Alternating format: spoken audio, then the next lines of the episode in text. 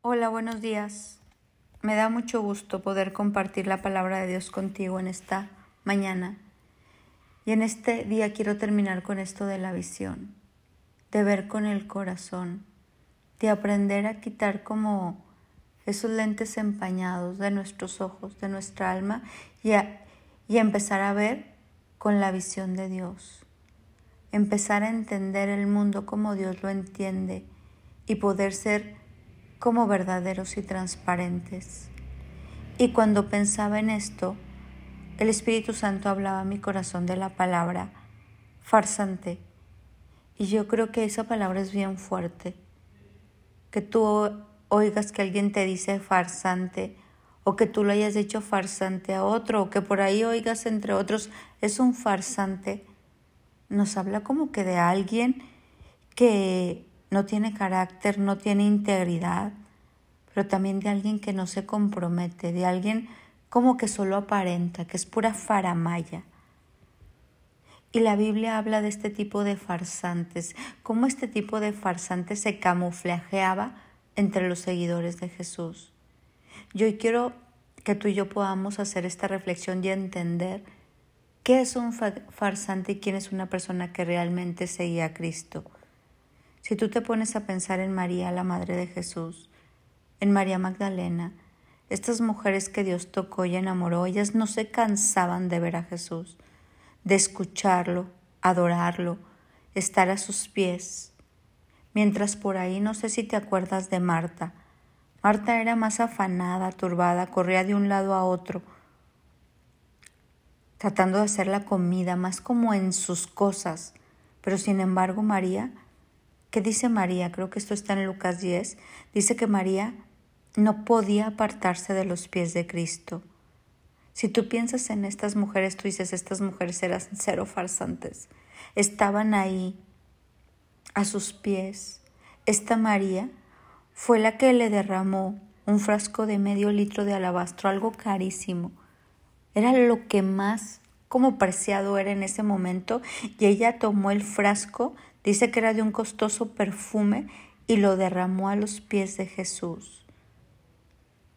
En un principio su adoración a Jesús era mirar, escuchar, pero después empezó a actuar. Aquí su fe ya no fue solamente de estar de observadora, sino que se metió en acción y le dio a Jesús lo mejor que tenía. Ahí vemos que su adoración no era una farsa. Ahí vemos que su adoración era real. Imagínate todo lo que ella le estaba diciendo a la hora de derramarle lo mejor que tenía. Lo mío no es falsedad, lo mío es un amor genuino. Estoy dispuesta aquí a estar contigo. Yo creo que ahí podemos ver que no estaba ni cerca de hacer una farsante. María, la Madre de Jesús, que hizo? Hizo un cambio de vida. Estaba dispuesta a ser apedreada. Ahí nos damos cuenta que ella no era ninguna farsante. Pero ¿qué tal Judas? Piensa en Judas Iscariote, este discípulo que sabemos que traicionó a Jesús y empieza a decir, oye, pero ¿por qué están derramando ese frasco de alabastro? Ahí empezamos a ver que Judas tenía otras prioridades. Según él quería dárselo a los pobres, pero nosotros sabemos que así no fue. A él no le importaban los pobres, Sabemos que Judas era ladrón. Sabemos que se quedaba con parte del dinero para él. Pero fíjate la falsedad. Judas caminaba con Jesús, hablaba con él, observaba todos los milagros que hacía Jesús y aparte disfrutaba del respeto de ser conocido como uno de los hombres de confianza de Jesús.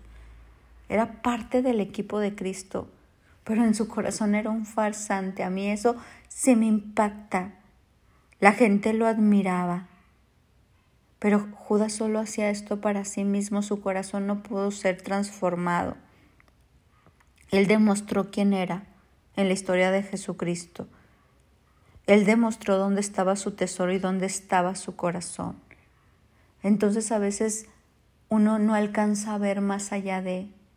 Judas salía en la foto Marta a lo mejor salía en la foto, pero ella estaba en otros asuntos, turbada en sus asuntos propios. Judas en sus asuntos, pero al parecer andaban con Cristo, pero no andaban. Pero Dios sí sabía, Jesús sí sabía quién sí, quién no, y les habla. Y le dice a Judas, ven a hacer lo que viniste a hacer. Cuando les partió el pan dijo, uno me va a traicionar. A Marta le dijo, ay, tan afanada y turbada, pero tu hermana María ha escogido la mejor parte. El compromiso es de cada persona, no de dónde estamos, no de qué aparentamos, sino de nuestro corazón, de nuestra manera de ver las cosas.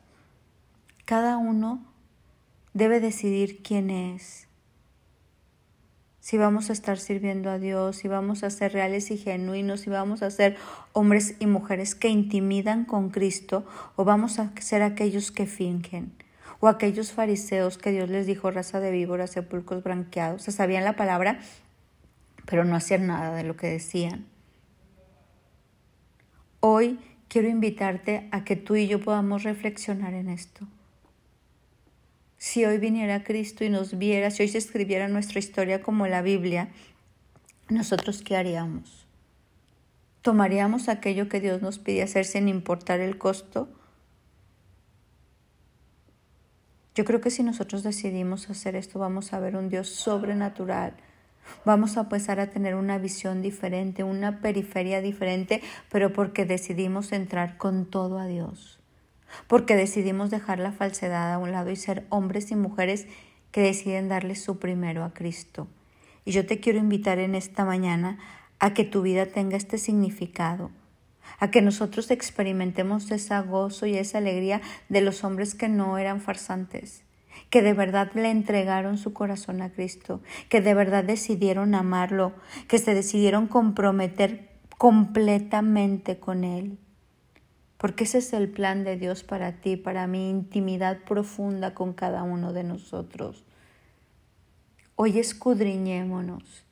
Y si hay algo de farsante en cada uno de nosotros, vamos a orar, Señor, quítame lo farsante porque yo quiero que mi corazón te pertenezca. Quiero darte mi mejor perfume de alabastro. Y sabes que yo sé que, que si tú lo deseas, Dios te lo va a dar. Dios nos ama, Dios quiere bendecirnos. Dios tiene buenos planes para nosotros. Hoy te invito a buscarlo, hoy te invito a, a que tu corazón se alinee de tal manera al de Cristo que tú puedes decir, ya no vivo yo, sino vive Cristo en mí, y que haya tal intimidad y tal, tal congruencia con lo que decimos que hacemos y somos, que no, que no haya duda en el cielo, en la tierra, ángeles y demonios, de que nosotros somos aquellos que amamos a Dios. Mañana es el 10 de mayo y yo quiero invitarte a que te unas en un Zoom a las 5 de la mañana, busque esta liga con la gente que te manda los audios. Vamos a buscar adorar a Dios, vamos a buscar como mujeres y también como hombres darle la primicia a nuestro Dios, darle lo mejor que tenemos. Vamos a quitar una hora de sueño y vamos juntos a alabar y vamos a esperar esos milagros de Dios. Yo te invito mañana a las 5 de la mañana a orar. Deja que Dios te encuentre. Dice la palabra de temprano te buscaré, de madrugada yo iré a ti, te doy mis primicias, Señor. Quitemos todo lo falso de nuestra vida y decidamos entrar en el reino como los grandes hombres de la palabra, que no solo le entregaron una hora de sueño, sino que le entregaron su propia vida. Te invito a orar juntos, te invito si eres mamá, si eres mujer, si eres portadora de vida, a darle gracias a Dios, a venir a las 5 de la mañana y decirle, Señor, hoy nos juntamos a orar en tu nombre, a agradecerte, a bendecirte, a alabarte y a adorarte, y también a tener expectativas, porque cada que oramos y tú le das a Dios, las que salimos de ahí somos más bendecidos nosotros, porque cuando se trata de dar nadie le gana a Él. Entonces en este día te invito a reflexionar sobre dónde estás parado tú y te invito a orar. No te pierdas esta oportunidad. Mi nombre es Sofía Loreto y te deseo un bendecido día.